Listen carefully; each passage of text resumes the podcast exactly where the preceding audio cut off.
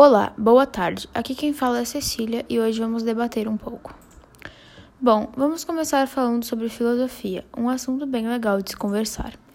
Vamos falar sobre Sócrates, um filósofo. O que era o diálogo para Sócrates?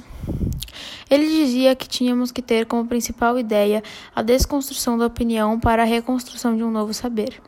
Os diálogos socráticos iniciavam nunca parecendo querer ensinar nada a ninguém. Ao contrário, ele costumava se expressar como alguém que deseja aprender com seu interlocutor, fazendo perguntas como se nada soubesse.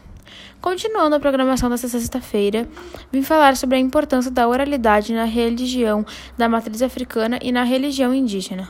Esse assunto é essencial porque, para o nosso convívio e nosso dia a dia, precisamos da oralidade e do diálogo para conversar, ajudar, ter respeito entre os outros e sempre temos que ouvir o próximo.